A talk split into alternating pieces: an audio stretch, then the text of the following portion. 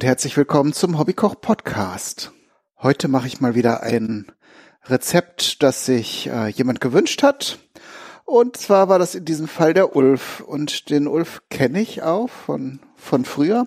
Äh, wir sind zusammen zur Grundschule gegangen. Also der kommt aus der gleichen Stadt wie ich. Allerdings, ich wohne jetzt wieder in der Nähe von Bünde, wo wir beide herkommen. Und ähm, der Ulf lebt in den USA mit seiner Familie. Und der schrieb mich jetzt neulich an, er hat mich in diesem Fall über Instagram kontaktiert. Ähm, das geht ja auch. Und meinte, er würde gern, wenn er mal wieder in Deutschland ist, für seine Eltern ein amerikanisches Rezept zubereiten und wollte mal das vorschlagen, dass ich das hier koche und mal gucken, ob man das hier in Deutschland auch hinbekommen würde. Und äh, es, das Rezept, um das es geht, ist ein amerikanisches Rezept aus der äh, Region ähm, New Orleans, äh, Louisiana. Also es ist die Cajun-Küche und äh, das habt ihr bestimmt auch schon mal gehört, Gumbo. Und da gibt es natürlich, es ist ein Eintopfgericht, ähm, da gibt es verschiedenste Varianten. Und wir kochen jetzt wohl eins der Basic äh, Versionen, ein ein Gambo, das mit Hähnchen und mit Wurst zubereitet wird. Und ihr hört mich vielleicht hier schon so ein bisschen räumen. Bei diesem Rezept empfiehlt es sich, ein paar Dinge vorzubereiten. Und das erste, was ich jetzt machen werde, ist äh, Hähnchen anzubraten. Und das Rezept, was er mir jetzt als Referenz vorgeschlagen hat, da, das ging mit, mit boneless, skinless äh, Chicken Thighs, also äh, Hähnchenkeulen. Und ich habe ja vor einiger Zeit rausgefunden, als ich auch die äh, diese japanischen Spieße gemacht haben, habe, dass man in vielen ethnischen Lebensmittelgeschäften, die eine frische Theke haben, äh, diese ent, entbeinten Hähnchenkeulen kaufen kann. Und das ist in, in dem Fall genau das, was wir hier gebrauchen können. Und die werde ich jetzt schon mal getrennt in einer Pfanne anbraten, damit sie, die können, die kann man also im Grunde ja schon vorbereiten. Und wenn man denn den Beutel aufkriegt, na, dann schneide ich ihn halt auf. So. War jetzt zu fest zugeknotet. Da habe ich jetzt so drei Filets genommen. Es, ihr könnt natürlich das frei skalieren, aber mir fällt gerade noch ein, dass ich noch einmal in den Keller gehen muss, denn ich brauche noch etwas Geflügelbrühe und die muss ich gerade noch holen. Da habe ich ja immer ein paar Fläschchen eingeweckt, aber ich war jetzt so so eilig dabei. So, da haben wir Nummer eins. Und dann nehmen wir noch ein, eine zweite. Muss ich hier ein bisschen aufpassen, weil ich hier auch, weil ich hier auch ähm, Rinderbrühe habe und diesmal habe ich sie nicht beschriftet. So, aber man kann das zum Glück optisch ganz gut auseinanderhalten. Und zum Kochen. Das habe ich hier zum Glück griffbereit. Brauchen wir auch noch Bier. Da werde ich jetzt ein alkoholfreies verwenden. Es darf aber ruhig ein kräftiges Bier sein. Ich habe jetzt hier einfach ein Pilz. Aber ich weiß nicht, ihr, vielleicht sind einige unter euch Bierkenner oder Bierkennerinnen und können das besser einordnen. In dem Rezept hieß es, man solle ein Amber-Bier nehmen. Das referenziert, referiert, referenziert äh, sicher eindeutig auf die Farbe und es ist, glaube ich, so wie ich es verstanden habe, auch ein kräftigeres Bier. Und äh, das äh, darf also ruhig in diese Richtung Pale Ale gehen. Also mit viel Hopfen und würzigem, kräftigem Hopfen. Ich nehme jetzt einfach hier so ein Bier, das ich standardmäßig habe, weil ich im Moment, es ist ja immer noch Corona, Lockdown, äh, nicht wegen jeder einzelnen Zutat unbedingt einkaufen fahren möchte. Denke aber, da ihr das ja jetzt nicht probiert, ähm, reicht es äh, so von der von der äh, Authentizität, dass ich hier einfach Bier nehme. Und äh, das ist auch noch ein wichtiger Punkt. Ich habe das äh, Gericht natürlich noch nicht im Original probiert. Ähm, ich richte mich natürlich jetzt nach dem Rezept und hoffe, dass das am Ende einigermaßen passt, kann aber natürlich nicht sagen, wie es schmecken müsste. Ich kann nur sagen, ob es schmeckt und das natürlich auch mit einiger Erfahrung, aber ich war halt jetzt noch nicht in, in der Gegend, um es dann mal direkt vor Ort zu probieren oder auch äh, wenn es hier amerikanische Restaurants gibt, dann servieren die ja in den meisten Fällen Hamburger. Müsste man mal gucken, ob es hier überhaupt Restaurants gibt, die auch Cajun-Küche anbieten.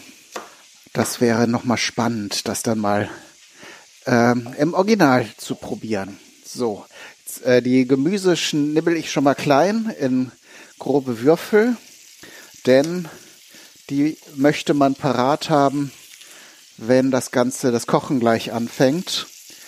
Die, die Hähnchenschenkel werde ich jetzt etwas salzen und eine exklusive Eigenschaft von diesem Gericht ist, dass es sehr, sehr viel Pfeffer enthält und in dem Fall ähm, würze ich jetzt auch das Hähnchenfleisch schon mal mit viel Pfeffer auf beiden Seiten und auch in den Rest des Gerichtes kommt nachher viel Pfeffereien. Das ähm, ist ein, eine Grundeigenschaft dieser, dieser Küche des äh, amerikanischen Südens, dass sehr viel mit schwarzem Pfeffer gekocht wird. Und da kann man tatsächlich fast nicht zu viel. Also da müsst ihr natürlich nach eurem persönlichen Empfinden und eurem Schärfe, eurer Schärfetoleranz gehen, aber es äh, ist quasi unmöglich, dass man's, dass man's aus Sicht der Köche dort, ähm, dass man da zu viel Pfeffer dran tun kann. Also schon, schon deutlich mehr als die obligatorischen ein, zwei Dreher Pfeffer, die man so bei uns hier nahezu an jedes Gericht tut. Da kann man also mal, wenn man Pfeffer mag, das Ganze wirklich maximal ausschöpfen. Ich stelle mir hier mal eine Schale hin, damit ich mir die Gemüse hier bereitlegen kann. Es gibt also in der Cajun-Küche ähm, so eine Dreifaltigkeit, Trinity, die so ein bisschen der französischen Küche nahe kommt. Also da gibt es ja auch immer diese, diese Dreieinigkeit aus, äh, Dreifaltigkeit aus äh, Karotten, Sellerie und Lauch. Und hier haben wir auch eine Dreifaltigkeit, die besteht auch aus Sellerie, allerdings Staudensellerie. Ähm, kann man zwar für die französische auch verwenden, aber sie besteht dann eben noch aus Zwiebel. Da habe ich jetzt hier so eine ganz große Gemüsezwiebel genommen und äh, einer grünen Paprika.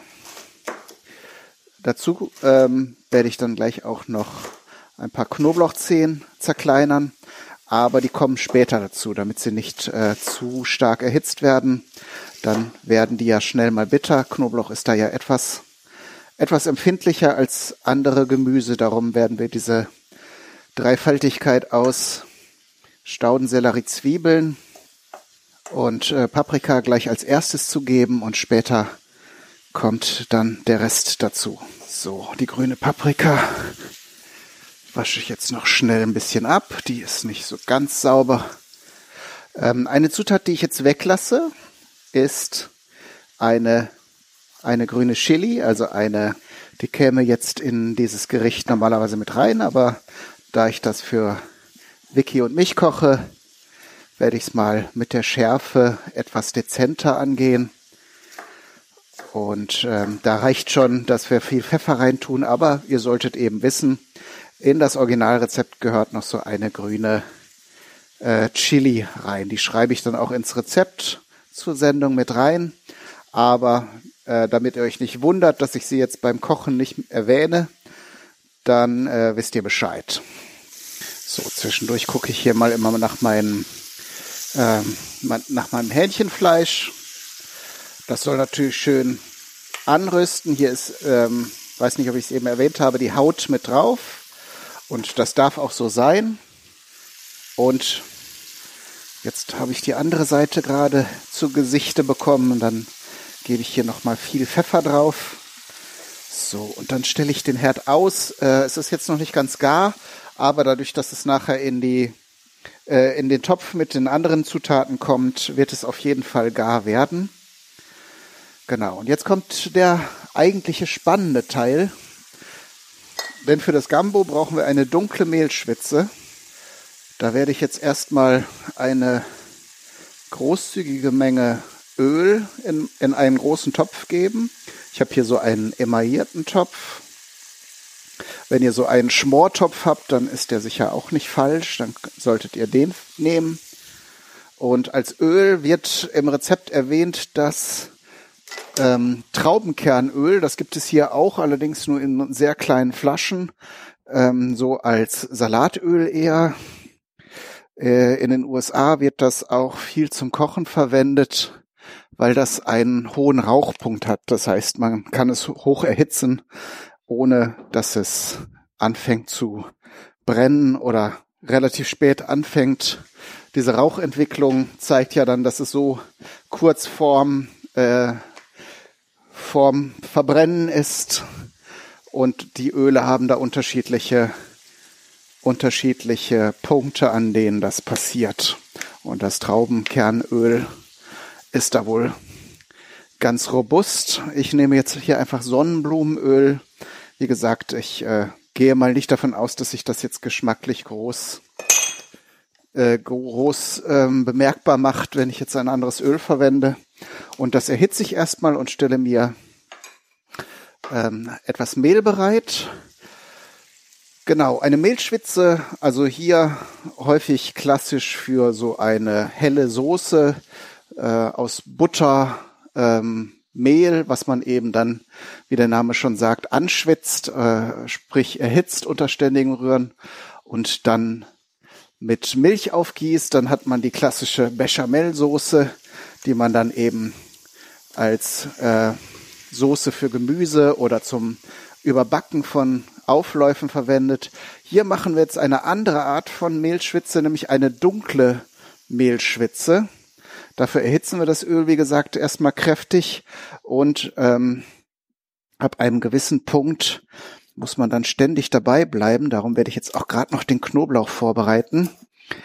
Ähm, drei, vier Knoblauchzehen, nicht, nicht zu wenig, das darf ruhig, ruhig herzhaft sein. So, ich habe hier aber relativ große Knoblauchzehen.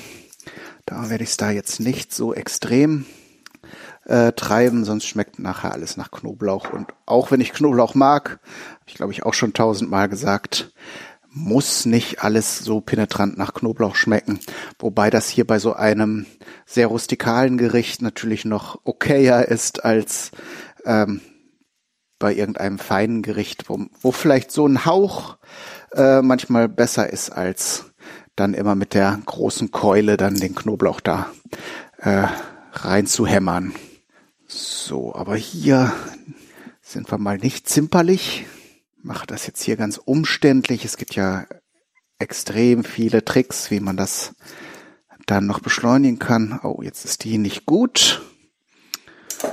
Dann drei große und eine mittelgroße Zehe. Das müsste reichen. Die zerpresse ich jetzt hier auf dem Schneidebrett und hacke sie dann möglichst fein.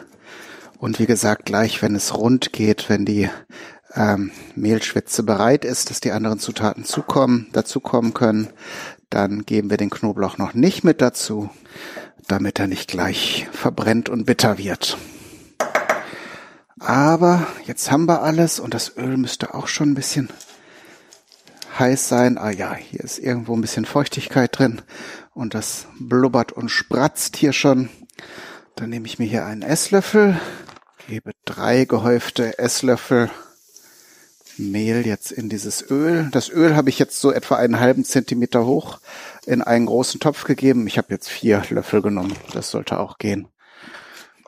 Also diese Mehlschwitze, die dient ja dann einmal der Bindung und äh, eben in dem Fall, dass wir es jetzt schön Farbe nehmen lassen, auch für diesen speziellen Geschmack, den das Ganze haben soll. Und da muss man auf jeden Fall jetzt die ganze Zeit rühren. Ich mache hier mal ein bisschen Lüftung an, weil wenn man es nicht in Bewegung hat, äh, hält, dann wird das ganz schnell zu dunkel, beziehungsweise brennt es dann unten am Topf an. So, und nach kurzer Zeit nimmt das Ganze hier schon eine, eine ähm, hellbräunliche, sahnefarbene Färbung an. Aber es muss tatsächlich tief schokoladenbraun werden. Und das dauert seine Zeit. Und in, ich habe jetzt mehrere Rezepte angeschaut und auch ein paar Videos und es hieß immer, ähm, wenn man das zum ersten Mal macht oder auch vielleicht nicht so geübt ist beim Kochen, dann kann man das durchaus auf mittlerer Hitze machen. Rühren muss man so oder so, aber ähm, da das halt auch schnell schief gehen kann, dann lieber auf mittlerer Hitze und etwas länger rühren und kochen. Und äh, sonst, wenn man, wenn man es schnell machen will, dann kann man es auch auf großer Hitze machen, muss man halt extremst aufpassen und möglichst vielleicht auch die Sachen parat haben, damit es dann nicht, nicht schief geht. Meine Mehl und Öl sind jetzt keine extrem teuren Zutaten, aber Leben, Lebensmittel verschwenden ist immer schade und traurig und sollte eigentlich nicht sein. Dafür äh, steckt da zu viel Arbeit drin und zu viel, zu viel Wert. Und es gibt ja immer noch leider Menschen, die sich das nicht leisten könnten, äh, Lebensmittel zu verschwenden. Und darum sollten wir da ein bisschen respektvoll sein. Ähm, die Konsistenz wird jetzt bei dem Bräunungsvorgang hier sich auch verändern von diesem Mehl. Das wird so eine sandige Struktur haben, so heißt es zumindest. Ich nehme jetzt hier auch so einen, zum Umrühren so einen Tellerbesen. Das ist ganz praktisch, weil der eben bis auf den Topfboden runtergeht, so dass man jetzt in den Ecken des Topfes nicht befürchten muss, dass irgendwie da jetzt eine Insel entsteht, die dann zu dunkel wird. Ihr solltet übrigens äh, beim Rühren extrem aufpassen, weil dieses Öl- und Mehlgemisch wird extrem heiß, also steht geschmolzenem Zucker in nichts nach. Das heißt, achtet darauf, dass ihr nicht zu schwungvoll umrührt, damit das Ganze nicht irgendwie herausspritzt. Das gibt nämlich sofort sehr hässliche Verletzungen. So, ich schneide hier natürlich jetzt die äh, einige Minuten raus, damit ihr hier nicht die ganze Zeit wie ich neben dem Topf steht und, und zuhört, wie ich hier rühre. Ähm, jetzt ist die Mehlschwitze auf dem Level von Milchschokolade angekommen. Das heißt, wir nähern uns dem Ziel. Das Ganze riecht jetzt ähm, so ähnlich wie ähm, ja, wie frittiertes Essen. Also es hat einen Frittierduft. Ähm, ganz oft, wenn, wenn Sachen paniert sind und in heißes Öl kommen, entstehen diese Aromen wahrscheinlich auch. Und entsprechend ist das nicht verwunderlich, dass hier jetzt solche Aromen entstehen. Bin gespannt, wie das Ganze gleich duftet, wenn die anderen Zutaten dazukommen. Ich habe jetzt, äh, weil wir uns dem Ziel nähern, die Hitze mal etwas runtergeregelt, damit wir uns hier jetzt nicht ähm, mit Lichtgeschwindigkeit am Ziel vorbei bewegen. So, das Ganze nimmt langsam eine kräftigere Farbe an. Wenn das Telefon klingelt, klingeln lassen, sonst hat man nachher einen Topf, den man wieder sehr, sehr gründlich scheuern darf. Hatte ich jetzt in den letzten Monaten öfter mal, wo ich dann so von meinen Kochkünsten überzeugt war, dass ich dachte, ich habe das auch im Griff, wenn das hier so auf dem Herd steht und dann darf man mal wieder einen Nachmittag angebranntes aus den Töpfen herausscheuern. So, jetzt haben wir hier eine äh, zartbitter schokoladefarbene Mehlschwätze. Ich würde mal behaupten, dass das Ganze so gelten kann. So, ich gebe das Ganze jetzt in zwei Schüben dazu. So, natürlich viel rühren. Muss ich jetzt mal gerade gucken, mit was ich umrühren kann. Am besten erstmal Löffel. Wichtig ist das jetzt natürlich in Bewegung zu halten, damit nicht das passiert, was man eben durch das ständige Rühren vermieden hat. Sprich, dass da jetzt äh, trotz des Gemüses etwas ansetzt und verbrennt. Hier noch den zweiten Teil. Die Schüssel etwas zu klein gewählt. Ist noch etwas Paprika und Staudensellerie übrig. Das soll aber auch mit dazu. So, zwischendurch mal wieder rühren, weil das Ganze sehr heiß ist. Das sollte also auf gar keinen Fall jetzt zu lange an einer Stelle ruhen. Auch wenn ich jetzt die Hitze etwas runtergeregelt habe, kann immer noch alles schiefgehen. Noch so ein kleines bisschen Sellerie und Paprika. Okay. So, den Knoblauch lassen wir jetzt erstmal außen vor und rühren das Ganze gründlich durch.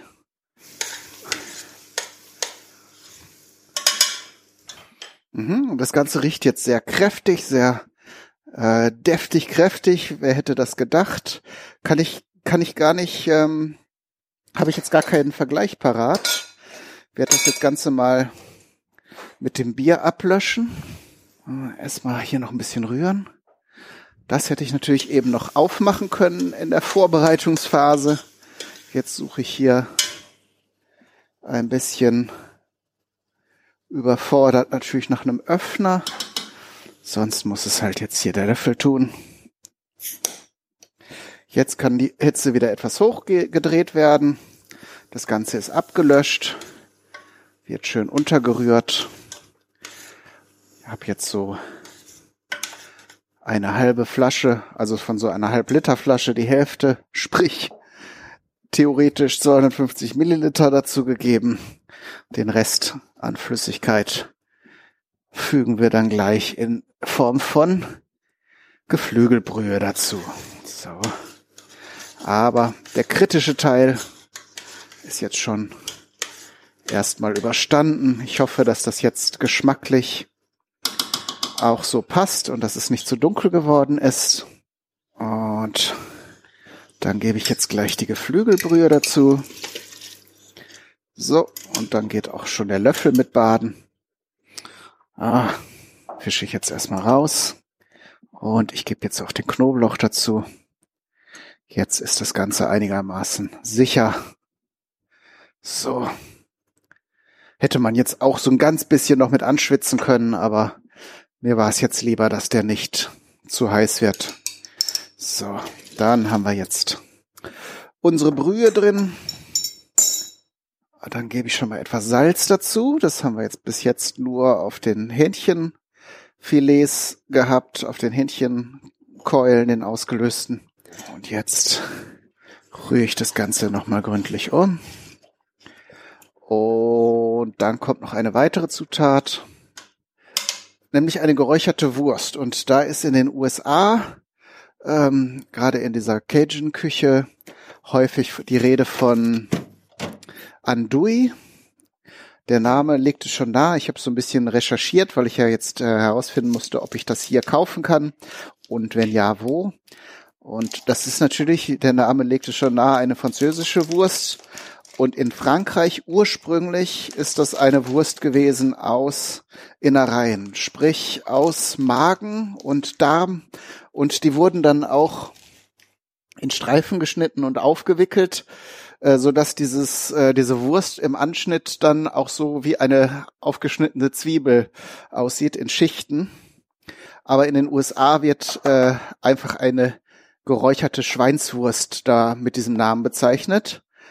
Es gibt aber auch, und das sagen die Köche natürlich dann auch, es gibt nicht überall diese Wurst und man soll dann eben einfach die grobe Schweinswurst, geräucherte Schweiß, Schweinswurst nehmen, die man verfügbar hat. In anderen Rezepten habe ich zum Beispiel auch von der polnischen Kilbasa gelesen. Andere sagen, Chorizo geht auch. Das ist natürlich eine Sache, die man hier durch unsere Liebe hier zur mediterranen Küche ganz gut finden kann. Ich habe jetzt hier, weil ich ja Westfale bin, wie der Ulf auch, einfach mal eine ein Rauchend genommen. Also das ist hier unsere lokale Spezialität, die natürlich auch in Eintöpf, Töpfe kommt und die erfüllt im Grunde alle Kriterien, ist geräuchert, besteht aus grobem Schweinefleisch, so dass ich dachte, why not? Ne? Warum nicht? Warum nicht diese Wurst? So, und jetzt drehe ich es wieder klein. Nee, einmal koche ich es noch auf, damit die äh, Mehlschwitze hier einmal so ein bisschen anzieht, aber das tut sie eigentlich schon. Dann drehe ich es jetzt runter, damit das Ganze so ein bisschen vor sich hin köcheln kann. Denn für dieses Gambo gilt das Gleiche wie für die meisten Eintopfgerichte. Je länger das Ganze jetzt vor sich hin köchelt, äh, desto besser. Man muss natürlich jetzt wegen der Bindung durch die durch diese Mehlschwitze öfter mal rühren und aufpassen, dass einem das Ganze nicht anbrennt. Aber ansonsten schmeckt das, ist das auch die typische Kategorie, schmeckt am nächsten Tag, wenn alles ordentlich durchgezogen ist, ähm, nochmal viel besser. So, jetzt kommt allerdings eine Pause. In den Rezepten, die ich gesehen habe, wäre jetzt das gebratene Hähnchenfleisch auch schon mit reingekommen. Aber ich bin jetzt persönlich nicht so ein Riesenfan von zu einzelnen Fasern zerkochten äh, Hähnchenfleisch. Darum lasse ich das Ganze jetzt hier auf kleinster Stufe erstmal eine Weile vor sich hin köcheln. Wie gesagt, ich gucke hin und wieder mal rein und rühre das Ganze um, damit mir das Ganze nicht am Topfboden anbrennt. Aber so, ich würde sagen, nach einer Stunde gebe ich dann, nach einer Stunde gebe ich dann meine, mein Hähnchenfleisch dazu. Das kann auch so ruhig ganz bleiben. So ein bisschen zerfällt es ja und sonst kann man es auch nachher noch, äh, wenn, wenn es, wenn es äh, zusammenhängt, auch noch in Streifen schneiden. Aber es sollte schon so zart werden, dass man es zur Not auch mit dem Löffel äh, zerteilen kann. Abschmecken mache ich jetzt noch nicht. Das hat jetzt im, im Grunde noch keinen großen Zweck. Salz kann man auch später dazu tun. Das Einzige, was mir jetzt gerade noch einfällt, was bei diesem Gar- und Köchelprozess noch mitspielen darf, ist Pfeffer. Da nehme ich jetzt einfach mal meine normale Pfeffermühle, aber normalerweise würde ich jetzt bei solchen Mengen, die da reinkommen, auch schon die Gewürzmühle zücken und einfach so so einen Esslöffel voll Pfefferkörner da gerade zu, äh, zu frisch zu äh, Pulver zermahlen. Aber wir machen es jetzt erstmal so. Ihr habt es ja so ein bisschen im Hintergrund vielleicht gehört, so ein Dutzend Mal habe ich jetzt die an der Pfeffermühle gedreht. Da geht sicher auch noch einiges mehr, aber ich will es jetzt auch nicht gleich übertreiben. Darum machen wir jetzt erstmal eine Pause und melden uns dann gleich nochmal, wenn das Ganze geköchelt hat und wir es servieren können. Bis dahin. So, und da sind wir wieder zurück. Das Gumbo hat jetzt eine Stunde lang geköchelt. Eine Sache muss ich noch nachreichen. Die fiel mir gerade ein, als ich das Mikro und das Gerät ausgeschaltet hatte. Ähm, ich bin dann noch in den Garten gegangen und habe noch zwei schöne große Lorbeerblätter geholt. Man kann sogar auch noch ein paar Blätter mehr nehmen, wenn man das den Geschmack sehr mag.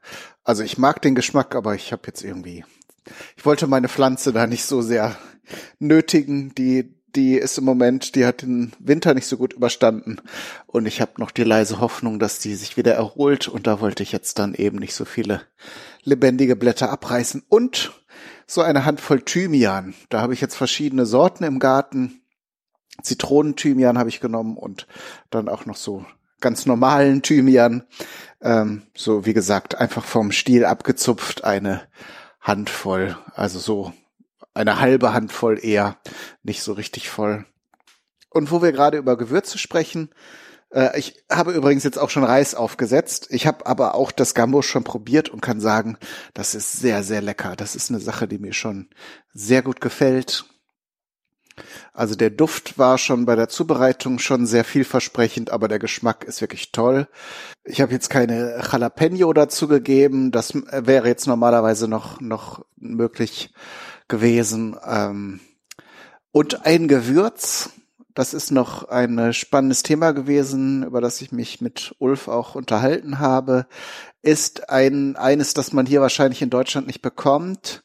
Das nennt sich Gambo Filet. Also hat nichts mit dem Filet zu tun, was, äh, also das ein das was ein Stück vom Fleisch ist, ein bestimmter Muskel, ähm, sondern äh, es wird ohne T geschrieben und mit einem Akzent am Ende. Das ist ein ein Gewürz eigentlich ein asiatisches, wenn ich das richtig verstanden habe, vom Blätter des Sassafrasbaumes. Das habe ich auch schon mal in irgendeinem Zusammenhang gehört. Ich weiß nur nicht mehr genau in welchem. Und ähm, das, das, dieses Gewürz hat zwei äh, interessante Funktionen. Es hat einmal nochmal einen, ähm, einen Eigengeschmack. Es bringt so eine lakritzartige Note in das Gericht und es äh, nutzt auch zum Dicken, Andicken des Gerichtes, wobei wir jetzt natürlich mit dieser mit dieser Mehlschwitze schon eine ganz schöne Konsistenz hinbekommen haben. Äh, dieses äh, Gambo-Filet weiß ich jetzt nicht, inwieweit das die Konsistenz der oder die Struktur der Soße nochmal schön beeinflusst. Aber ich, ich werde auf jeden Fall weiter forschen. Also das Gericht gefällt mir jetzt soweit schon ganz gut. Ich habe es jetzt eben auch schon abgeschmeckt. Man kann also, ich habe jetzt mehrfach noch eine kleine Prise Salz nachgegeben und auch noch weiteren Pfeffer. Und tatsächlich ähm, scheint sich das Gericht sehr zu eignen, immer weiter Pfeffer zuzugeben. Ähm, aber wie gesagt, dieses, diese, diese, diese Ge äh, Gemüse mag ich an sich gern, die, die Paprika, das, ähm, den Staudensellerie ja auch sehr und die Zwiebeln sowieso. Und der, dann eben noch Fleisch und eine schöne braune Soße dazu. Da, was kann man daran nicht mögen? Ne? Also es sei denn, man isst jetzt kein Fleisch, klar. Aber das sind eigentlich sehr bodenständige, leckere Zutaten.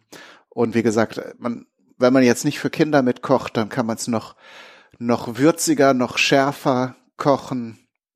Aber wie gesagt, ich werde es auf jeden Fall auch nochmal machen und mich dann auch den, den Originalen immer weiter, an, an die Originale immer weiter herantasten. Das war's mal wieder äh, für diese Folge. Vielen Dank an Ulf für die für, für den Rezeptwunsch. Das hat meinen meine meinen kulinarischen Kosmos mal wieder um eine spannende Dimension erweitert.